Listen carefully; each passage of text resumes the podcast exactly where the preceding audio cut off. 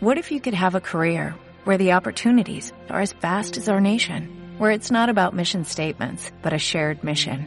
At U.S. Customs and Border Protection, we go beyond to protect more than borders, from ship to shore, air to ground, cities to local communities. CBP agents and officers are keeping people safe. Join U.S. Customs and Border Protection and go beyond for something far greater than yourself.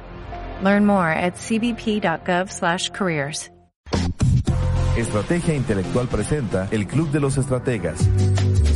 Con el licenciado Ricardo Frías Valencia. Comenzamos.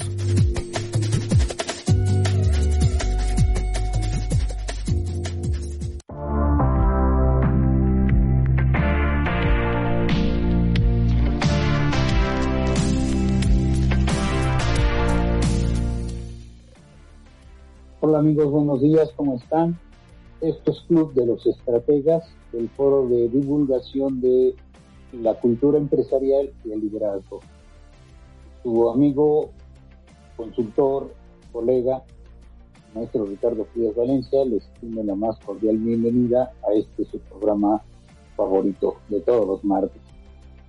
Eh, el día de hoy vamos a retomar el tema del balance scorecard, la planeación estratégica, como lo hemos tenido, veníamos eh, haciéndolo en fechas anteriores, con la pausa del fin de año, inicio de año, pero hoy retomaremos ese tema y vamos a continuar con las perspectivas, como lo habíamos mencionado, del balance scorecard. Como recordarán, las cuatro perspectivas del balance scorecard son la financiera, la perspectiva de clientes, eh, procesos internos y el aprendizaje y crecimiento. El día de hoy vamos a abordar el, el tercero de, estos, estas perspectivas. Normalmente las perspectivas de Balance Scorecard se consideran en este orden que, que los mencioné, pero no siempre es así. Eh, de hecho, no siempre son únicamente esas eh, las perspectivas pueden ser diferentes, por lo tanto, eh, cada eh, planeación tiene sus variaciones, sus su formas de, manejarse con el balance scorecard. Estamos hablando balance scorecard porque hay varias, varios métodos de planeación estratégica. sin embargo, lo que estamos viendo ahorita es el del balance scorecard, un método, un modelo 100% comprobado que se utiliza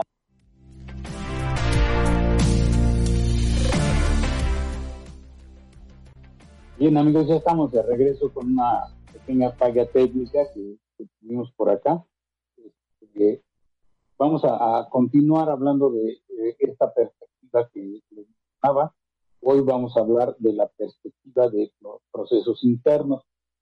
Como lo habíamos platicado en fechas anteriores y programas muy, muy anteriores, eh, la perspectiva de procesos internos es la clave fundamental en la elaboración de un cuadro de mando integral, un mapa estratégico eh, basado en el balance scorecard.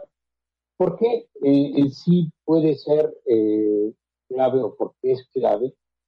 Y vamos a ver primeramente qué son los procesos internos, porque nos podemos confundir un poquito en esta parte de procesos internos con los procesos productivos de, la organización. Eh, entonces vamos a hablar ahorita de los procesos internos de a qué se refiere que son. Eh, vamos a, retomar un poquito la, la, lo que dice el, libro de Kaplan y Norton, que es donde estamos basándonos, el cuadro de mano integral. Y aquí vamos a ver precisamente la perspectiva del proceso interno. El libro nos muestra los directivos deben de identificar los procesos más críticos a la hora de conseguir los objetivos de accionistas y clientes. Es típico que las empresas desarrollen sus objetivos e indicadores de esta perspectiva, lo que les mencionaba yo a ustedes.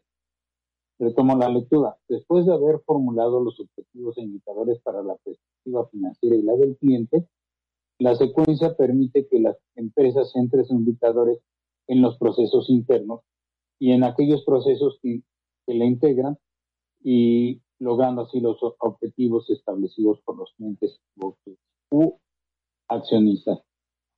En el caso del, cuadro de mano integral del balance scorecard, eh, podemos ver que los procesos internos no, no, nos llevan necesariamente únicamente al, proceso productivo en la elaboración de un producto o, eh, en el otorgamiento de un servicio. En los procesos internos tienen aún más eh, importancia dentro de la elaboración del, del mapa estratégico.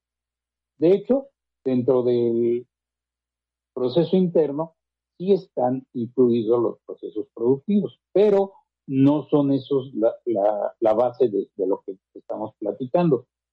De hecho, en el caso de del libro, nos habla de tres fases básicamente de los procesos internos, aunque se ha visto en la práctica, hemos visto que, pueden ser más las fases, eh, nunca van a ser menos de tres, no creo que haya quien eh, se base en menos de estas tres fases, pero eh, sí, sí, estas tres son mínimas las que van a producir cuando estamos estudiando, analizando para el, la perspectiva de, procesos internos. aquí nos habla primeramente voy a quitarme los lentes si no, no alcanzo a leer.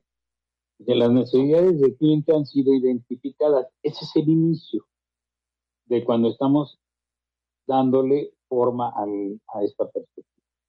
Luego viene el, la primera fase, que es el proceso de innovación, donde se identifica el, el mercado en el que vamos. El segundo es la creación del producto o la oferta del servicio que vamos a otorgar. Ahorita vamos a ver esta parte en forma un poquito más eh, detallada. Luego, el proceso operativo, que es lo que les mencionaba a ustedes, que es la construcción de los productos o del servicio que se otorga.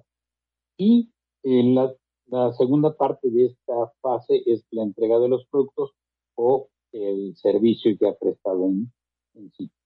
La tercera fase es el proceso de servicio postventa, es un servicio al cliente como, como un mantenimiento. Y esto nos da como resultado que las necesidades del cliente quedan satisfechas. Bien, a esto el balance scorecard le llama la cadena de valor de procesos internos. Es decir, cuando hacemos un cuadro de mando integral o un mapa estratégico, tenemos que considerar ya una vez realizado el análisis, estudio y pintado las bases de lo que va a ser la perspectiva del financiera y la, la, del cliente, entonces ver cuál va a ser o cómo va a desarrollarse toda esta cadena de valor para poder otorgar el servicio o poder entregar el producto como lo desea el cliente. Eh, de esta forma, podemos darnos cuenta que el proceso interno de, la empresa tiene mucho, muchísimo más que el valor, por decirlo así, que le otorga la construcción de un producto, elaboración de un cierto producto que la empresa eh, otorga, nos puede dar muchísimo más, dado que el proceso interno que vamos a manejar tiene, em, perdón, el proceso interno que vamos a manejar tiene más fases, tiene más eh, implicaciones. Eh, en unas eh, empresas que tienen procesos internos mucho, muy extensos, mucho, muy elaborados, se tiene que ver todo ese tipo de, de situaciones que tenemos que ir desgranando poco a poco. En un mapa, eh, estoy buscándoles ahorita un mapa que tengo elaborado, en el que tengo mínimo cinco, cinco fases eh, o cinco estrategias más bien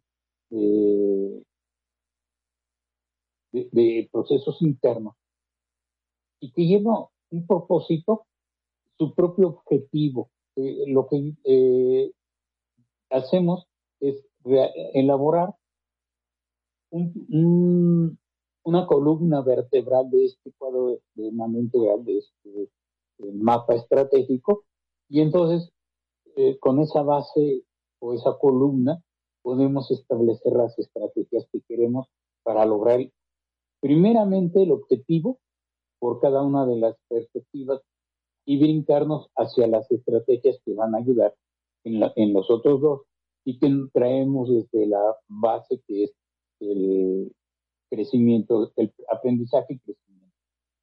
Bien, ahorita eh, regresamos a, regreso a ver con ustedes esta parte de que se ayude del mapa que, que tengo ya elaborado, que nos va a ayudar muchísimo para entenderlo con una mayor claridad. Bien, procesos internos. En empresas con eh, servicios, realmente tenemos que ver cuál es la necesidad del cliente. En muchos casos yo les he, dicho y lo platicamos en la perspectiva del cliente, a veces no somos como servidores la necesidad básica del cliente. Entonces hay que crear esa necesidad para el cliente, para que el cliente se sienta a gusto y crea o considere que el servicio que le estamos ofreciendo es el que necesita. Tenemos, sobre todo, eh, amigos, tengo muchos amigos contadores que, siguen el programa y tenemos que quitarnos, aunque ya ha, sido un poquito más de eliminado esto, pero hubo un tiempo a los que tenemos ya tiempo eh, como contadores, en que el contador público era considerado el mal necesario en la empresa, porque decían los empresarios que el, contador solo servía para calcular impuestos y llevar los libros de la empresa. O viceversa. Una, una, de, eh, una de estas acciones lleva a la otra, pero este, básicamente esa era la idea que tenían los empresarios del contador. Y hay muchas empresas todavía, muchísimas, sobre todo las pequeñas, las medianas, que consideran que tener un contador o contratar a un contador, em, significa que se tiene que tener alguien que lleve libros y calcule los impuestos. Eso es de lo más eh, falso que existe, eh, sobre todo en la actualidad, en que la cuestión fiscal va cambiando, va dando muchos giros eh, al torno de las empresas, entonces eh, ya esto cambia la perspectiva esa de el más necesario. Esto es encuadrándolo en un despacho de contadores o un eh, consorcio contable y en cualquier otro ámbito profesional que, que otorgue servicios se debe igual de quitar esa idea de que son males necesarios. Por ejemplo, los abogados, solo se ve a los abogados cuando hay problemas y hay que acudir a ellos. Entonces, a veces es, hay que darles la idea, mostrarles la idea, eh, en este caso, de, estoy hablando de la primera fase que nos marca el libro de innovación. Hay que mostrarles a, a los empresarios que tener el apoyo de la asesoría jurídica de un buffet o de un abogado dentro de la empresa, como quieran este, ellos hacerlo, pero el tener esa asesoría va a ayudar a que en vez de buscar a un bombero que venga a pagar un fuego legal, lo tengamos ya estudiado, evitar el problema y transitar, por así como se dice, por aguas tranquilas, sin problemas legales. En el caso de eh, otros profesionistas, por ejemplo, los psicólogos, eh, ustedes saben que no soy fanático de los psicólogos, sin embargo, creo que también tienen una gran ayuda, una gran contribución dentro de las organizaciones y que tienen que ir mostrando esa necesidad que se tienen en las empresas de, estos.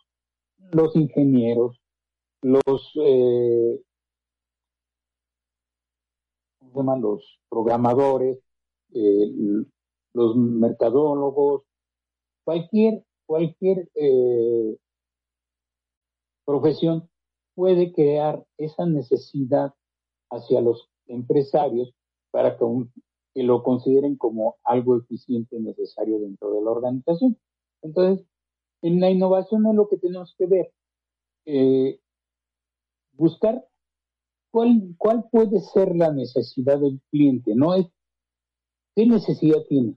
No, es buscar y crear la necesidad del cliente. Posteriormente, tendríamos que entonces sí empezar a identificar el mercado. Porque yo estoy creando, por así decirlo, la necesidad de, que se contraten los servicios, por decir algo de un ingeniero industrial o de un eh, consultor empresarial que les pueda ayudar con mejorar en la calidad. Pero no voy a ir a buscar a un puesto de comida o no voy a ir a buscar a una empresa chiquitita que tiene dos trabajadores y que, medianamente llevan un proceso este, que lo hacen por inercia, porque no van a buscar la, la, el mejoramiento de la calidad, a menos que ese empresario quiera empezar a crecer y entonces sí, y ahí viene el punto.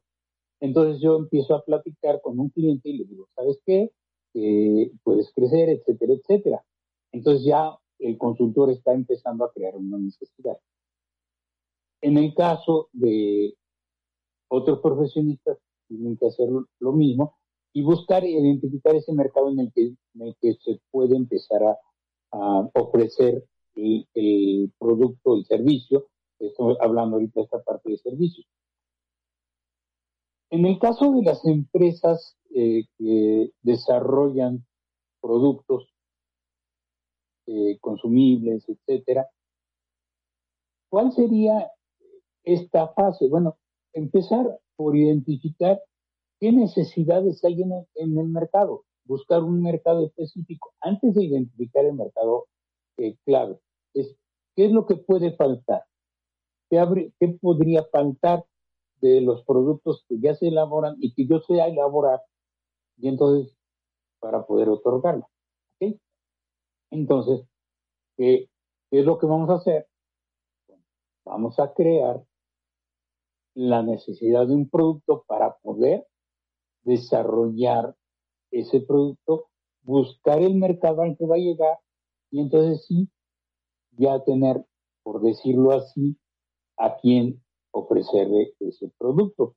Como les mencionaba, esta fase de la innovación con la identificación de necesidades del mercado y después el identificación del mercado, ahora ya, ya podemos irnos en una forma más precisa a lo que es la creación del producto o del servicio que vamos a ofrecer mientras estaríamos creando un producto que no sabemos a quién le va a llegar, a quién le va a gustar y a quién no le va a gustar.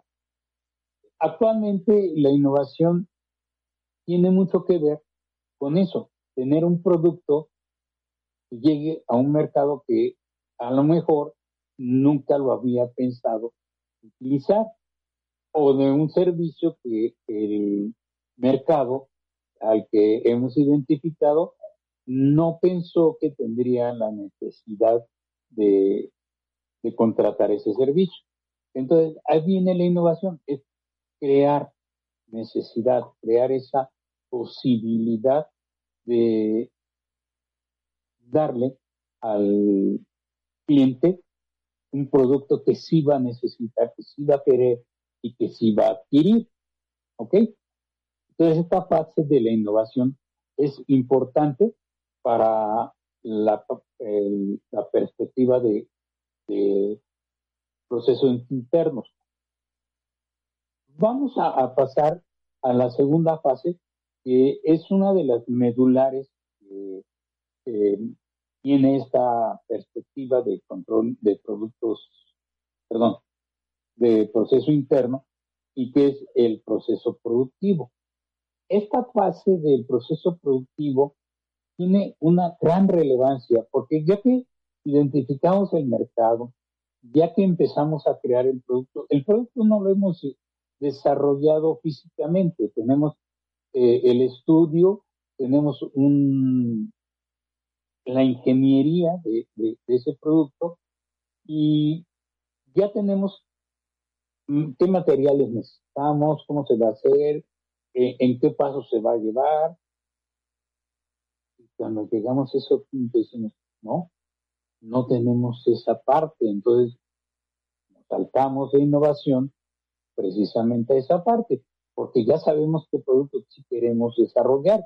Sin embargo, eh, no sabemos cómo lo vamos a hacer y cómo van a hacer la, elaboración de ese producto. Entonces, hay que ir paso por paso y vamos a pasar al,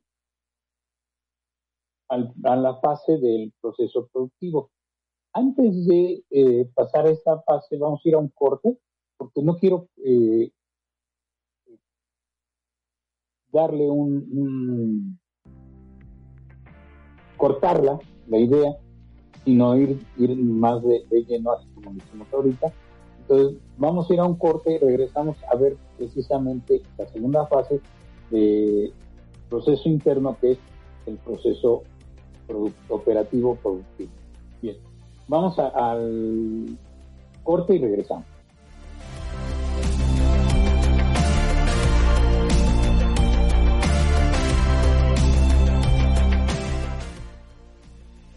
Hola amigos, ya estamos de regreso de los estrategas. Estamos hablando de los procesos internos como la perspectiva clave para las organizaciones. Vamos a continuar hablando con ustedes de las fases que ya mencionamos. Habíamos mencionado tres fases que son innovación, eh, el operativo y postventa.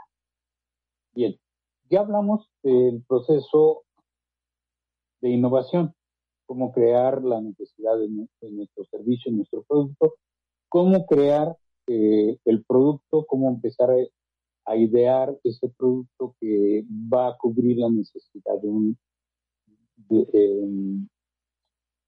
mercado específico. Ahora vamos a hablar acerca de la elaboración o construcción del producto o la forma en que vamos a estructurar el servicio que vamos a otorgar, que son importantes dentro de, este, esta perspectiva de procesos internos. Primero vamos a hablar de la creación del producto.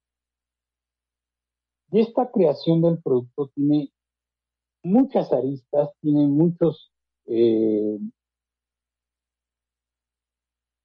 procesos valga la redundancia, dentro de sí mismo, porque tenemos que ver cómo se va a, desarrollar.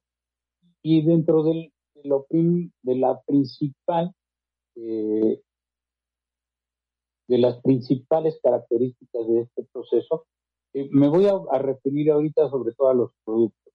Tienen que elaborar productos. Eh, la, el arranque de este proceso productivo, proceso operativo, está desde el diseño mismo del producto, porque nada más habíamos ideado el producto, qué producto es el que requiere el cliente o, el mercado al que vamos a enfocar este producto. Ya ideamos el producto, pero ahora, ¿cómo se va a hacer? Entonces hay que diseñar, pasa por la parte del diseño industrial del producto. En esta fase, los, eh, ingenieros o, los diseñadores industriales tienen que empezar a buscar incluso qué materiales se van a, ocupar para poder desarrollar un producto. Si se van a necesitar moldes, si se van a necesitar eh, algún tipo de eh, elementos complementarios para el desarrollo del producto, pero que al final de cuentas esos elementos complementarios llegan a ser parte del producto mismo. Mire, vamos a hablar de un producto determinado. este producto se va a elaborar con digamos, plástico, plástico inyectado, de algún tipo de, plástico inyectado, ¿ok? Pero para este producto, el diseño industrial tiene que ver la longitud, ancho, alto, el volumen, no sé, tantas, tantas cosas que se tienen que realizar. Entonces, tenemos que plasmar en un documento el diseño del producto en su total eh, estructura para poder empezar la construcción del mismo. Empezamos el diseño. Pasamos al área de ingeniería, ingeniería industrial obviamente, eh, porque ya ingeniería se tiene que encargar de hacer primeramente un prototipo del producto y hacer las pruebas necesarias. Incluso si se requiere un molde, ingeniería tiene que estar desarrollando dentro de una de esas fases corresponden los moldes base para determinar cómo está o cómo va el producto. Y aquí en ingeniería ya se empiezan a delinear algunos aspectos que a lo mejor en diseño industrial se nos fue porque dice ingeniería, eh, sabes que si le ponemos este aditamento eh, se va a hacer rígido y tiene que tener rotación o se hace este, pues, muy flexible y tiene que ser un poco más eh, macizo, más, más duro o, se nos hace este, bueno, mil cosas que pueden, que podemos eh, encontrar como parte de esa elaboración del producto y que en diseño industrial no se había tomado en consideración. Muchas veces eh, el diseñador tiene muy buenas ideas, no, muchas veces siempre tiene buenas ideas y lo hace bien, pero eh, detalles que ingeniería al desarrollar ya el producto es quien determina sí o no se hace así. Y esto también, de, igual manera, queda plasmado en un documento. Bien. La siguiente parte es la construcción del producto. Una vez que el prototipo ha sido desarrollado, ha sido probado y lo tenemos ya 100% catalizado, y decir, este producto es exactamente el que queremos ofrecer al cliente, del que ya le hablamos y va a tener esa necesidad de utilizar. ¿Ok?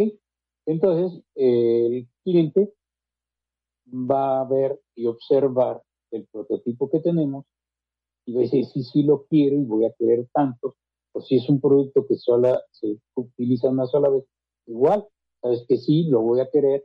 Muchas veces eh, este tipo de productos de que es una sola vez se, desarrollan bajo pedido, entonces hay que empezar a desarrollar todo esto del producto ya que va a llegar al consumidor final. ¿Qué vamos a hacer cuando ya tenemos el producto en construcción y totalmente desarrollado? Vamos a la parte, dice el, del proceso operativo, la entrega de los productos. Y aquí quizá eh, sería bueno establecer una pequeña em, separación del proceso operativo que nos marca el libro de eh,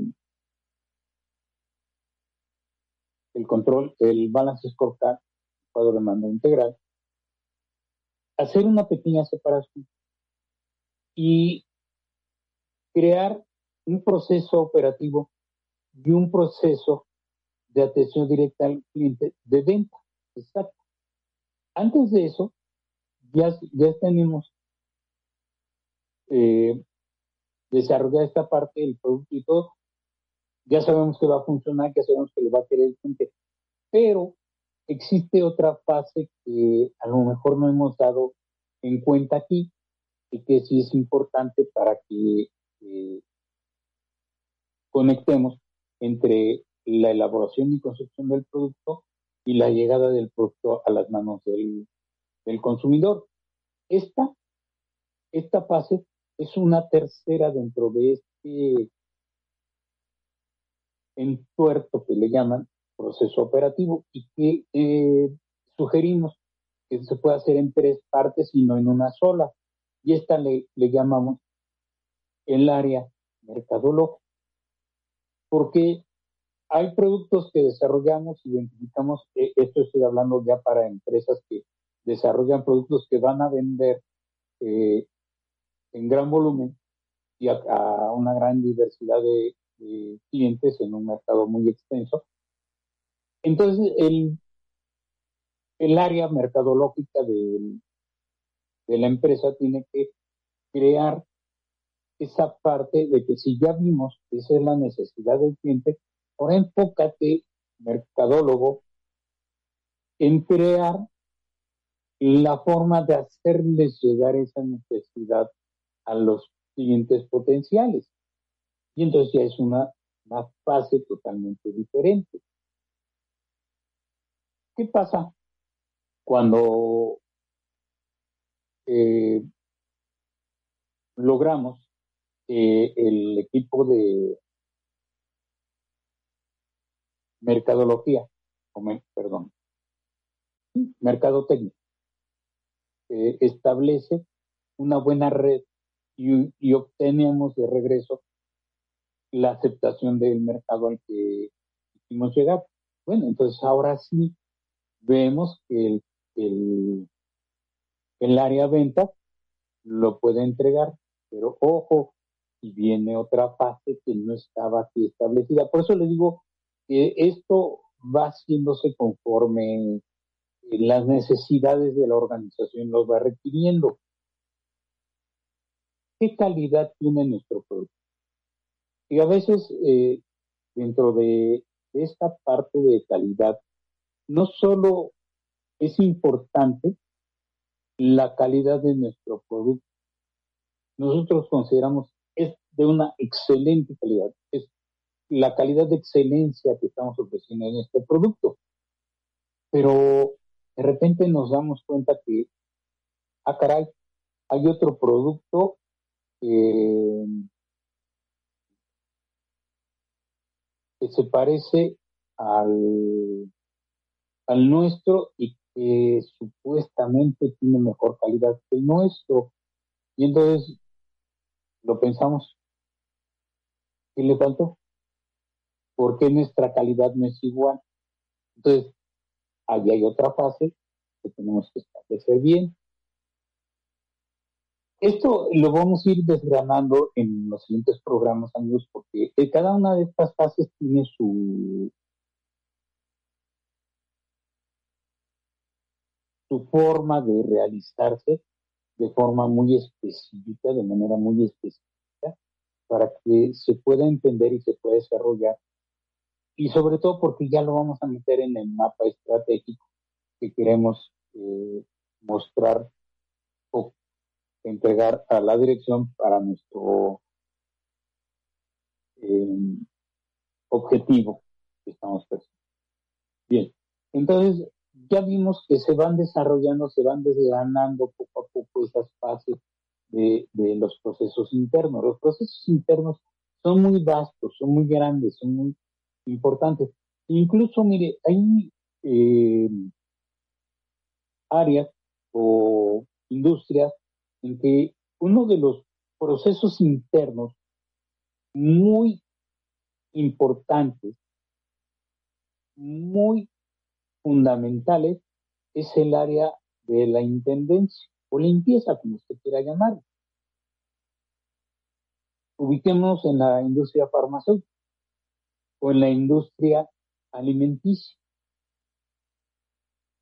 Si una de estas industrias no incluye en sus procesos internos una fase del aseo, la limpieza muy a conciencia, puede desarrollarse problemas a posteriori y sobre todo, cuidado, cuando estos problemas se desarrollan, cuando un cliente es afectado por esa parte. Entonces, es importantísimo. Mire, en Gran Bretaña tienen un, una norma de limpieza y empaquetado de los productos alimenticios que se distribuyen mediante el retail. En el retail, los productos que llegan ahí deben de ir bajo un estricto control y bajo una norma específica. En el caso de Inglaterra, es demasiado exhaustiva esta norma. En México, en COFEPRIS, se supone, se tiene una norma que tiene que ver con cómo está la elaboración del producto, eh, los elementos que se utilizan, etcétera. Y debe haber, bueno, más bien, hay normas que también hablan acerca del empaquetado, pero en la forma precisa en que la tiene eh, la Gran Bretaña, Inglaterra, no es tan, tan exacta. Por ello es que hay empresas en México que han adoptado, y sobre todo en la industria alimentaria que, podemos constatar, este, han adoptado esa, norma británica para la limpieza y el envasado de sus productos. Por eso les digo, todo va a ir, todo va a ir estructurándose conforme la empresa y la industria en que se encuentra eh, desarrollándose. Si no tenemos cuidado en cada una de estas fases, el producto, una de dos, o se nos va a quedar en almacén, o va a crear problemas en la siguiente fase. Entonces ya vimos, vamos a, a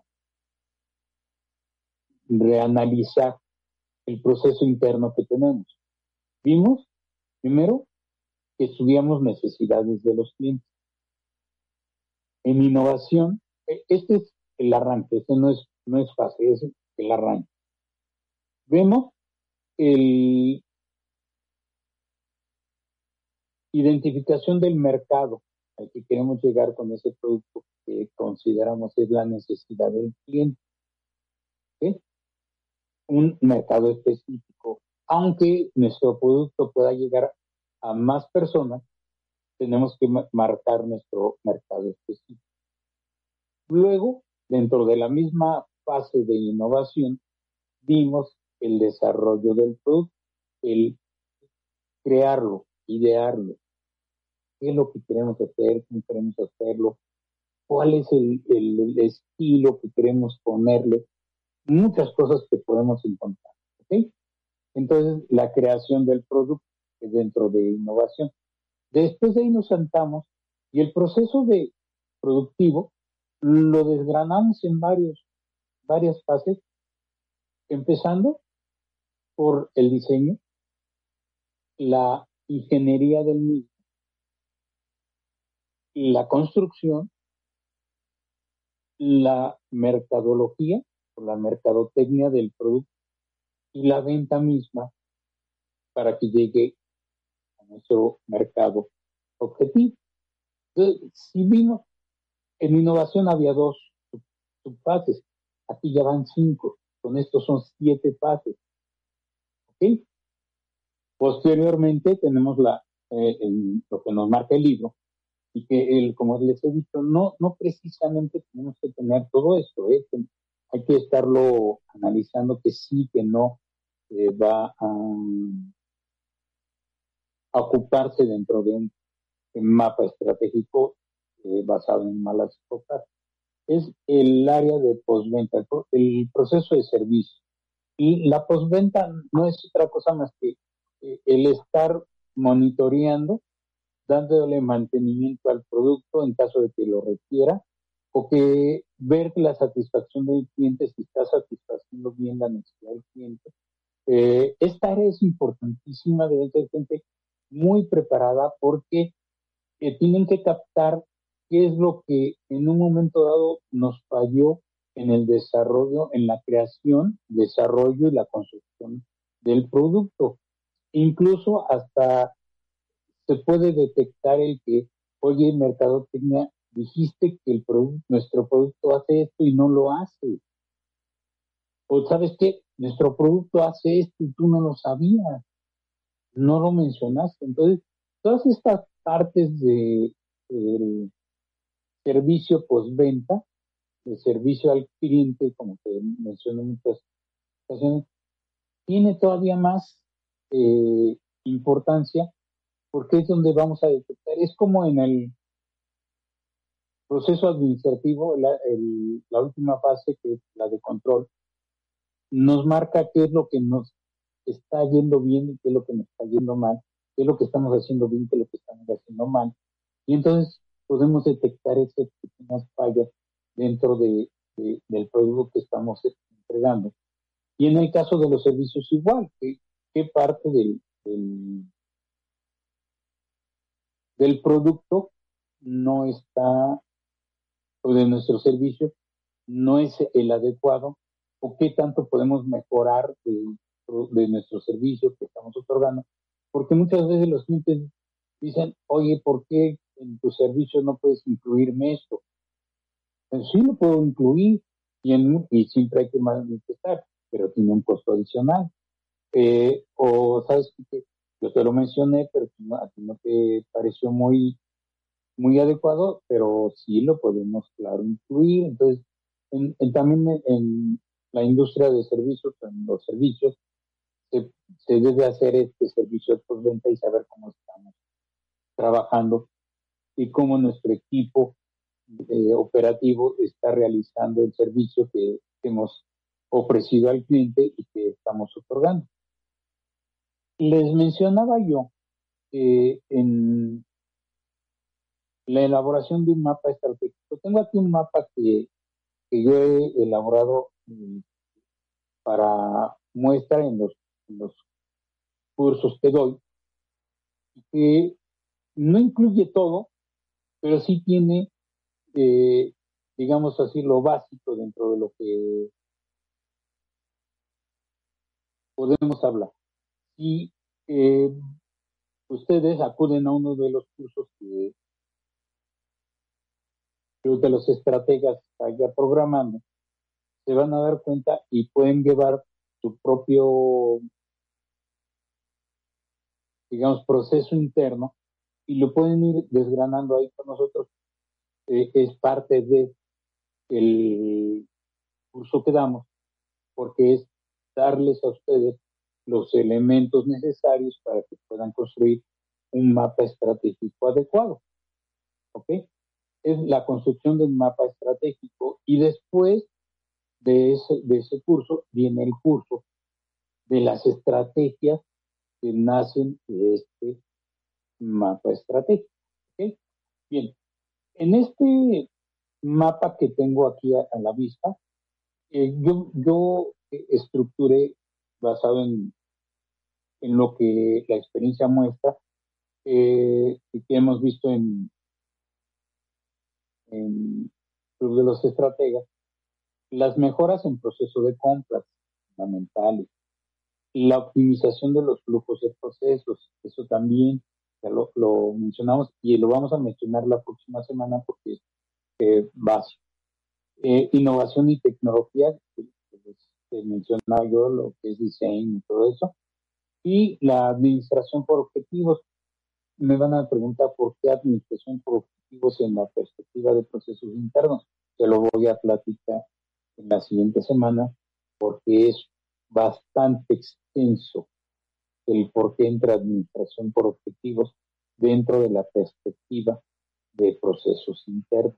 Es elemental, es, vamos a decirle, el punto medular de este proceso interno.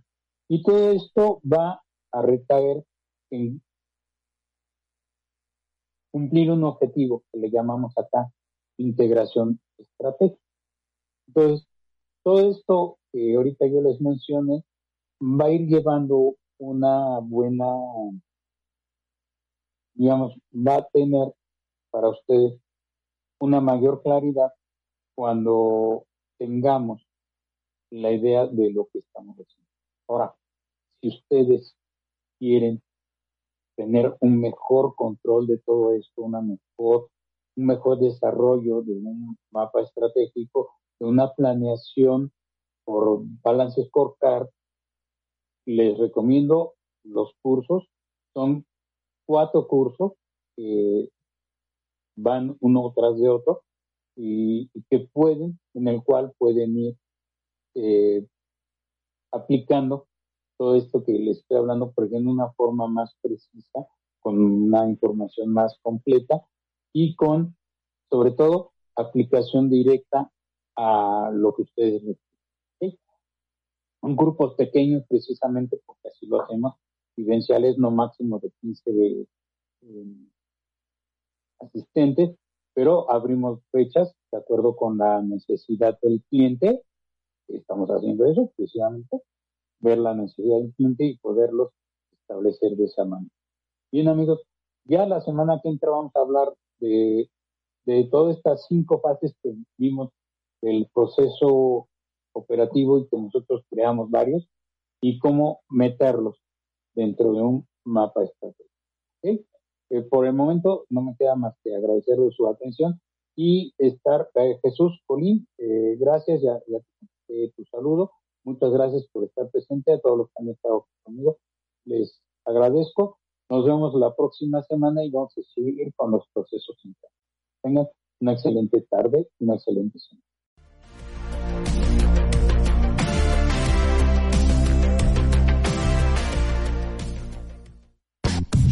Gracias por escuchar la emisión del programa El Club de los Estrategas. Sigue escuchando Estrategia Intelectual Radio.